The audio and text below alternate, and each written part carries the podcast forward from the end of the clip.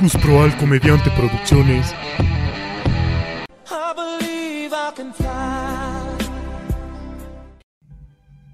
Gente de aquí, de las redes sociales del Maestro Gus Proal, bienvenidos a un nuevo podcast. Ese podcast fue idea de alguno de estos locos, del señor Dubois, y este, dijimos, órale, vale, entramos.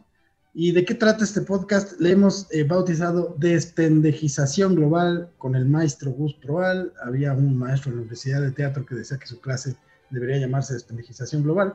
Y bueno, ¿de qué va este pedo? Pues aquí ustedes están ante varios alumnos míos de un servidor que me van a soltar preguntas, dudas que tienen sobre orígenes de cosas, datos, etcétera, etcétera. Y yo, eh, siendo una persona relativamente tantito culta, pues trataré de responder lo que pueda y me sepa. Y lo que no me sepa, eh, pues lo responderé este, pues, de, como me salga de la tripa, ¿verdad? del tanate, del izquierdo principalmente, voy a, me lo inventaré. Muy bien, entonces, eh, pues quiero presentar al panelón, como dice el señor Franco Escamilla, del día de hoy. Eh, tenemos a Ulises Barba, gran, gran alumno, es, el, es el, dulce para las mujeres el día de hoy. Tenemos a Joana desde la delegación argentina, Giovanna Gamboa, tenemos a Willy Canales, a Tudo Sánchez, que está por acá presente, al George, que está ahorita dándole al Uber, a Román Uzcategui desde Monterrey y desde Venezuela, a Dubois Araiza por su pollo, que sí, a Ernesto Guadarrama, que es un muchacho muy culto, entonces me imagino que él me va a poner en problemas, y a Itzel Álvarez. Eh, bienvenidos, panelón. Eh, vamos a empezar. Ustedes me van a soltar la primera pregunta que ustedes quieran, o la primera duda que tengan, o el primer tema que quieran que discutamos, y veremos qué chingados sucede. Si esto está horrible, nomás no lo subo y ya. Muy bien, entonces eh, vamos, a, vamos a empezar. Entonces, ¿quién quiere empezar? Levanta su manito virtual y le damos a los Naxos. Muy bien, el señor Ulises Barba va a empezar, va a soltar el primer balazo con duda, con miedo, pero listo. Venga, señor Ulises Barba, cuéntelo. Con, con, esto de la legalización de las drogas que últimamente está sonando mucho con cuestión de la marihuana, mucha gente teme al respecto de que esto pueda soltar que al rato se legalicen otras drogas como la cocaína o el LSD. ¿Cree que pueda suceder esto en algún futuro? Que el gobierno diga, pues si ya legalizamos la marihuana, pues ¿por qué no estas otras drogas? Lo veo poco probable, eh, en un futuro cercano al menos. Eh, creo que se necesitaría eh, una sociedad bastante avanzada como para poder entender que el proceso de la prohibición no sirve para una mierda. Si ustedes observan la prohibición a nivel histórico, vamos a los 20 a Estados Unidos, cuando sucede esta ley que prohíbe el alcohol, muchísima gente empezó a buscarlo desde otros medios y es de ahí de donde nace el crimen organizado. Es gracias a la prohibición que nace el crimen organizado. Sin la prohibición no hubiera existido figuras como Loki Luciano o como eh, Al Capone. Eh, de hecho fue Loki Luciano el que los sentó a todos y les dijo, a ver, ya organicemos los hijos de su perra madre, ¿no? Y de ahí nació como la organización de las familias en Nueva York y en Chicago. Eh, y todo esto fue gracias a que la prohibición, el principio de la prohibición es que la prohibición genera tentación. Entonces, mientras más le prohíbas a algo a alguien, inmediatamente esa persona dice, ah, lo quiero, lo quiero. Sé que les ha pasado. A todos ustedes les ha pasado. ¿Quién de aquí tiene un recuerdo de la infancia, de la adolescencia que recuerda? Me prohibieron esto y puta, se me antojó más que nunca, güey. A ver, Dubois.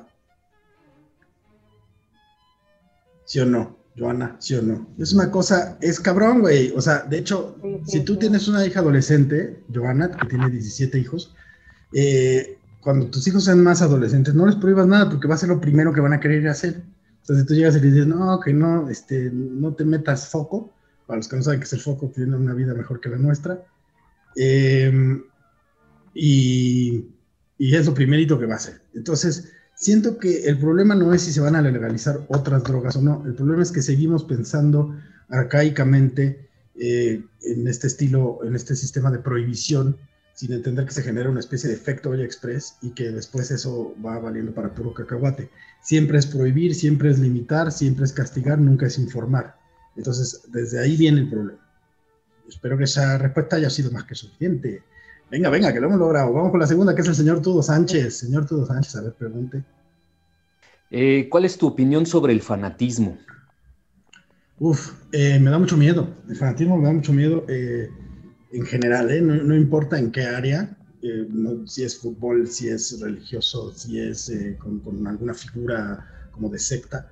En todo momento el fanatismo habla de personas que han rebasado el nivel del raciocinio, entonces ya, ya nada importa, los hechos no importan, la información no importa, lo único que importa es el objeto del cual eres fanático. Y eso tiene que ver mucho también con personas que, tienen un grande vacío emocional interno o grandes necesidades de figuras paternas o figuras autoritarias, figuras maternas que tienen que reflejarlo hacia algún lado y que no encuentran como la manera de quererse a sí mismos o de valerse por sí mismos, entonces necesitan eh, entregar su vida a algo más.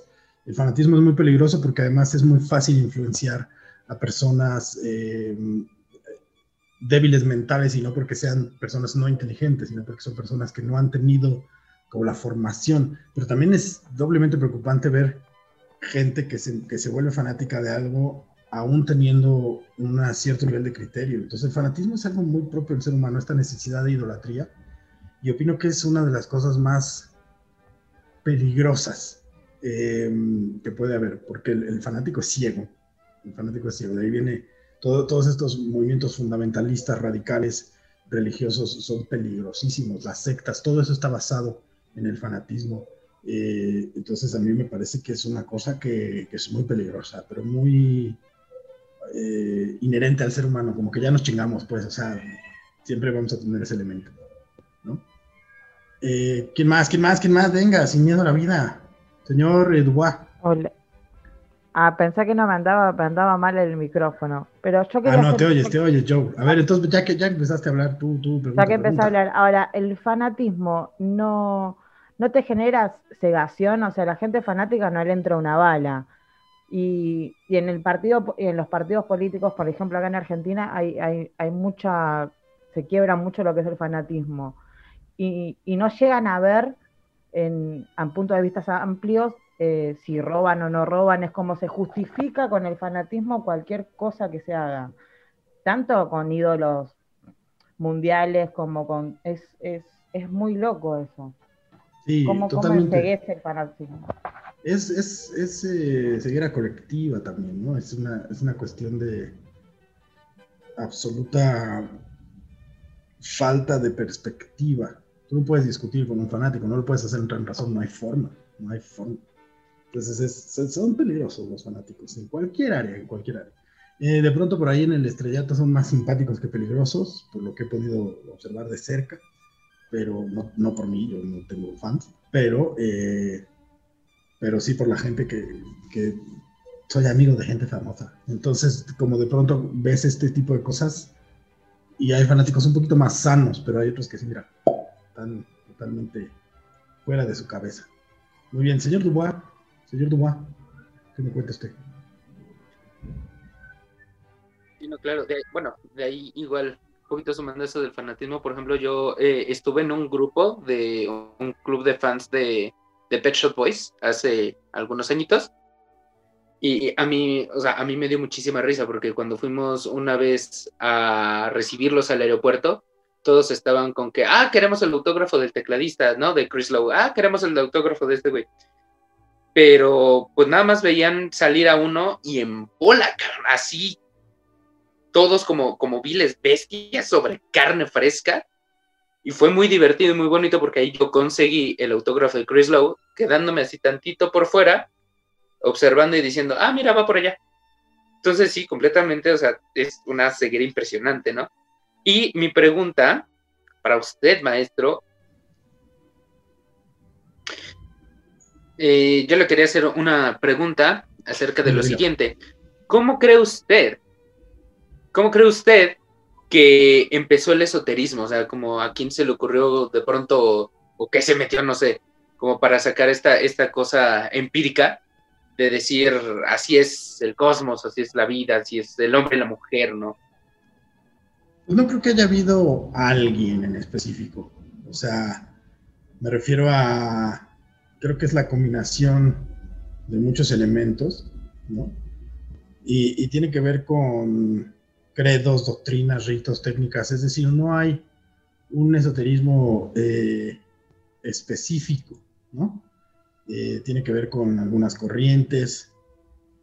Y, y, viene, o sea, algo que hay que entender de la palabra esoterismo es que es, viene a significar algo así como viene desde dentro, ¿no? Entonces, de ese lugar estamos hablando de todo lo que es transpersonal, de todo lo que no tiene explicación. Y creo que eso ha venido de la mano con la gente eh, desde que trató de racionalizar o darle significado a cosas que no entendía. Entonces, desde los primeros que veían un trueno y decían, ah, la verga, un dios, ¿no? Este, hasta los que crearon un primer ídolo, rey león, un rey león, tal cual, ah, tu genia, pero era un dios león. Este, desde que empezaron a crear íconos, eh, desde que empieza a generarse esta iconografía desde la antigüedad, siempre es, inherente al ser humano tratar de, darle eh, resignificación a las cosas. Suena muy de la ñonga, para algunos, a mí me gusta, pero suena muy de la ñonga si dices somos accidentes genéticos sucediendo de manera absolutamente intrascendente en un tiempo y espacio sin ninguna particularidad u objetivo. Entonces, cuando lo pones desde ese lugar, es como, ah, no mames, o sea, qué de la verga, güey, o sea, que no tengo un pinche sentimiento acá más trascendental, ¿no? Entonces, eh, eh, tiene que ver con, y, son los mismos temas de siempre, ¿no? Eros Tánatos, tiene que ver con, con la necesidad de explicarte la vida para el significado de la misma, para poder eh, evitar la conciencia de tu propia muerte. Y entonces, gran parte de lo que el ser humano hace es tratar de negarse a su propia muerte. Y dentro de eso está resignificar y tratar de darle sentido al orden de las estrellas y tratar de darle sentido a si es martes, miércoles, si es el número uno o el número 25. Es decir, eh, resignificar, resignificar, resignificar, resignificar. Es una necesidad del ser humano que creo yo es muy inherente a su necesidad de pertenencia y a su necesidad de permanencia. Entonces creo que no es que un güey lo inventó, sino que ha sido siempre parte de nuestra vida y, y estas doctrinas y creencias que cuando ya se vuelven dogmas y instituciones se llaman religiones, pero no deja de ser esoterismo, eh, todo corresponde al mismo, al mismo desmadre. Eh, algo va a decir Joana al respecto. Joana, querida. Entonces, con, con, con, con, ese razonamiento, los ateos no son, no son completamente ateos. O sea, como ser humano, como animal, sí o sí tenemos que buscarle la, un, raciocinio a eso que no entendemos. Sí, sí, sí, sí, sí. Claro. Y, y es una cuestión de... Pero es una curiosidad también, ¿no? O sea, la misma ciencia es la necesidad de tratar de entender los fenómenos. Pero hubo un momento en la, en la historia en que ciencia y misticismo eran muy, muy, muy hermanos y, hoy día todavía muchísima de la ciencia que tiene que ver con lo teórico sigue siendo teoría, son cosas sin probarse.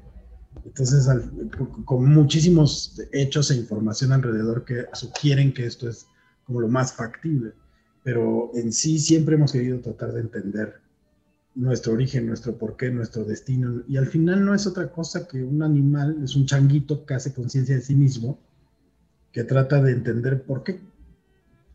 Así. Así de simple eh, y así de complejo. El señor Ernesto Guadarrama tiene su manita levantada. Dígalo, señor Ernesto Guadarramoch. Yo tengo una duda sobre el por qué nos reímos. Nos has enseñado varias causas, la sorpresa, la crueldad, pero hay una que llama mucho mi atención y es la de la identificación. Ah, ¿qué, ¿Qué es lo que causa risa de la identificación? Es que creemos que nuestras vivencias son tan personales y singulares que nadie las puede compartir y entonces cuando alguien dice algo que pensamos o que vimos nos causa ese sobresalto o, cuál es de fondo lo que nos hace, qué es de fondo lo que nos hace reír cuando reímos por identificación. Eh, es un poco lo que decías, lo cual lleva a la liberación eh, de endorfinas que permite el encuentro social.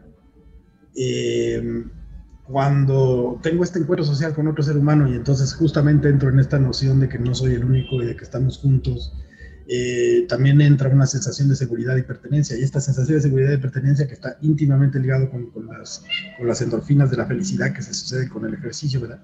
Este, libera endorfinas la satisfacción de saber que no estás solo y de, de saber que perteneces a un grupo y que ese grupo de alguna manera te protege. Es una cuestión también de muy, muy, muy, muy, muy eh, primitivamente, es un instinto de supervivencia.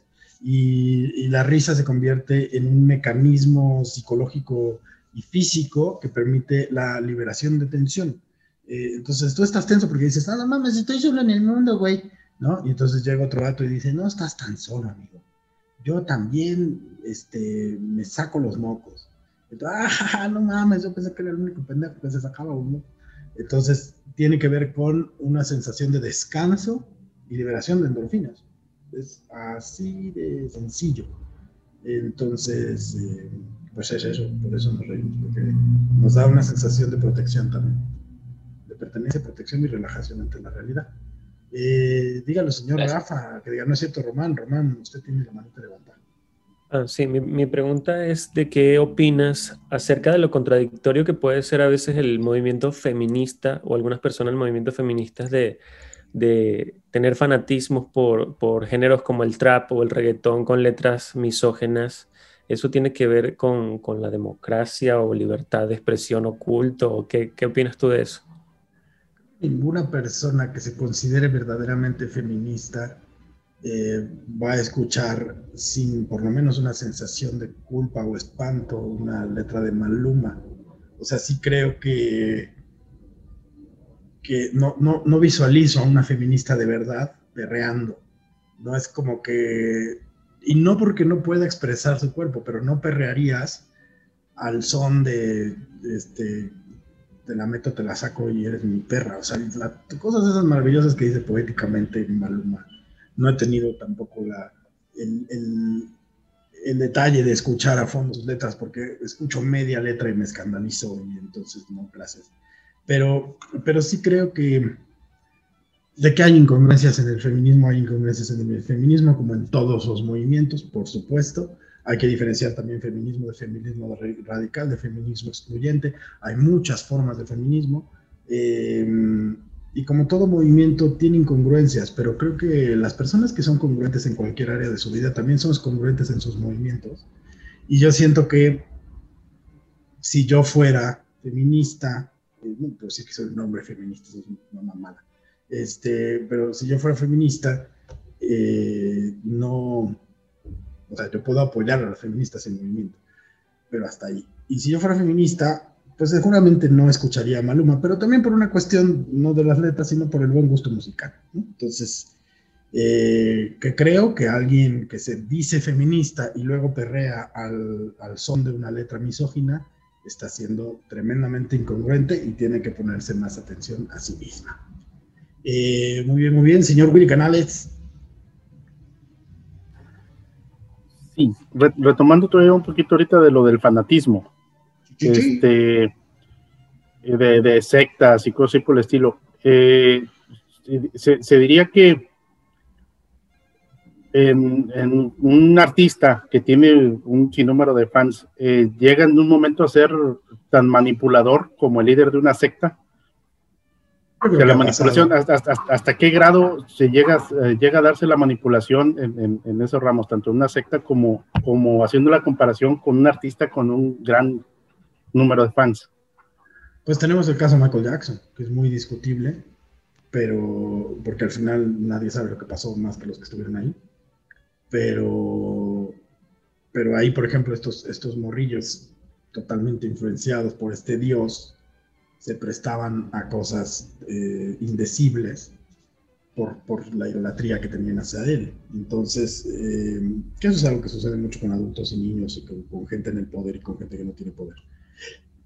Pero, eh, pero sí es una cosa muy, muy, eh, muy fuerte. O sea, no creo que haya muchos artistas que usen de ese poder al grado que lo haría un líder de secta, pero definitivamente habrá uno que otro que a lo mejor en, en una dimensión un poquito más pequeñita, ¿no? A lo mejor no tan, no tan obvio como un güey diciéndole a 200 vatos suicídense, eh, pero, pero sí creo que la gente la fama así ya que es casi vulgar, es muy fácil que abuse del poder, porque además, como dice Tom Hanks en alguna entrevista, es tan fácil salirte con la tuya que llega un momento en que, ¿no? O sea, como que empiezas a creértela y empiezas a enfermarte de poder.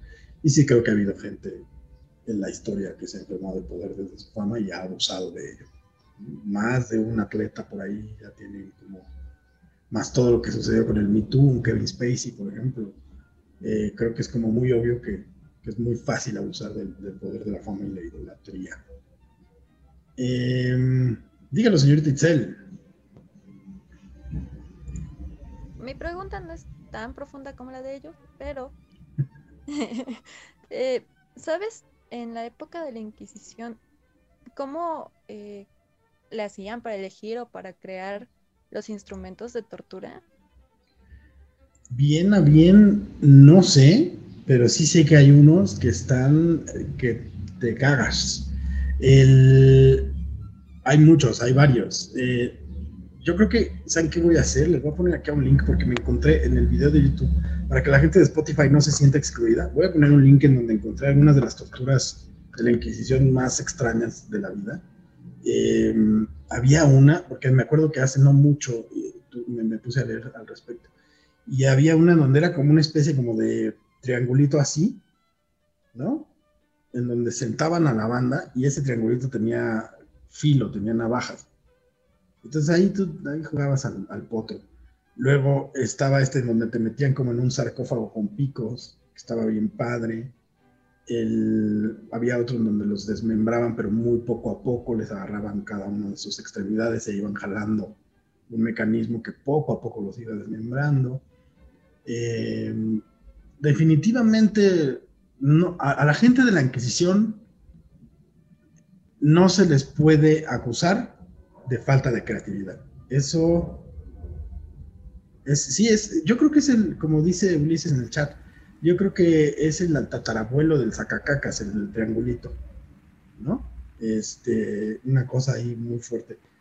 No sé bien a quién se le habría ocurrido, me imagino que debe haber por ahí nombres de gente que, inventó esas mierdas, pero de que definitivamente eran creativos, eran creativos.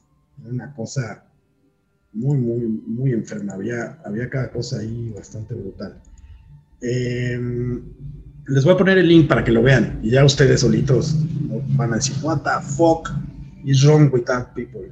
Para los que no hablan inglés, ¿qué pedo con esos hijos de su pinche madre? Muy bien, entonces, eh, ¿quién más? ¿Quién más? ¿Quién más? Vamos ya casi a cerrar el programa el día de hoy. Entonces, un par de preguntitas más y nos vamos, nos despedimos. Así que adelante, adelante, señor Ernesto Guadarramax. Yo tengo una pregunta ahora ligera.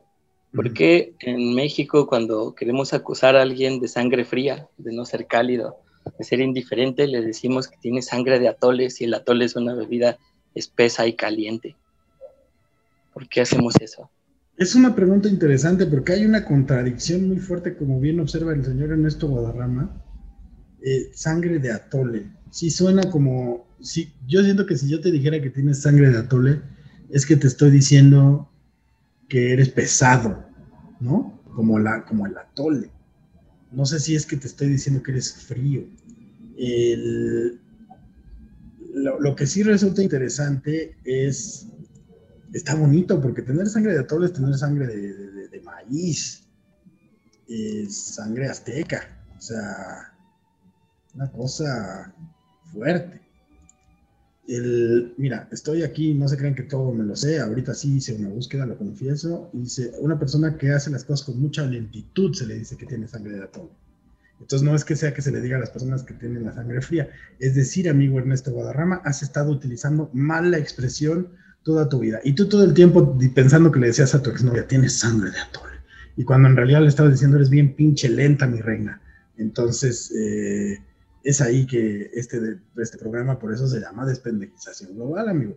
Este, y quiero darme un aplauso a mí mismo porque fue lo único que tuve que buscar el día de hoy. Eh, vamos por la última pregunta, vamos por la última pregunta. Yo creo que me voy a dar permiso de una o dos, o dos búsquedas por, por programa y se acabó. A ver, última pregunta, última pregunta. Señor Román. Sí, cuando se muere un ventrílocuo, ¿quién hereda el muñeco? Es una excelente pregunta. Tengo como muchas ganas de preguntarle a algún ventrílocuo, pero siento que lo lógico tendría que ser como su hijo y siento que sería súper friki para el hijo. pero yo creo que si alguien nos puede responder eso, es Tudo, que sabe de ventriloquía, porque aquí no, no nomás son alumnos con curiosidad, son alumnos con conocimiento. Entonces, señor Tudo, usted, cuando se muera, ¿quién se va a quedar con el muñeco? Híjole, pues mira, yo no tengo hijos, así que no tengo idea. Eh, es también muy buena pregunta. Probablemente, este, si en ese momento tengo pareja, eh, ella a lo mejor los da en adopción a niños pobres. Muy bien, entonces probablemente seas manipulado por, por los pobres. Eso será una cosa interesante en términos de balance eh, social, ¿no?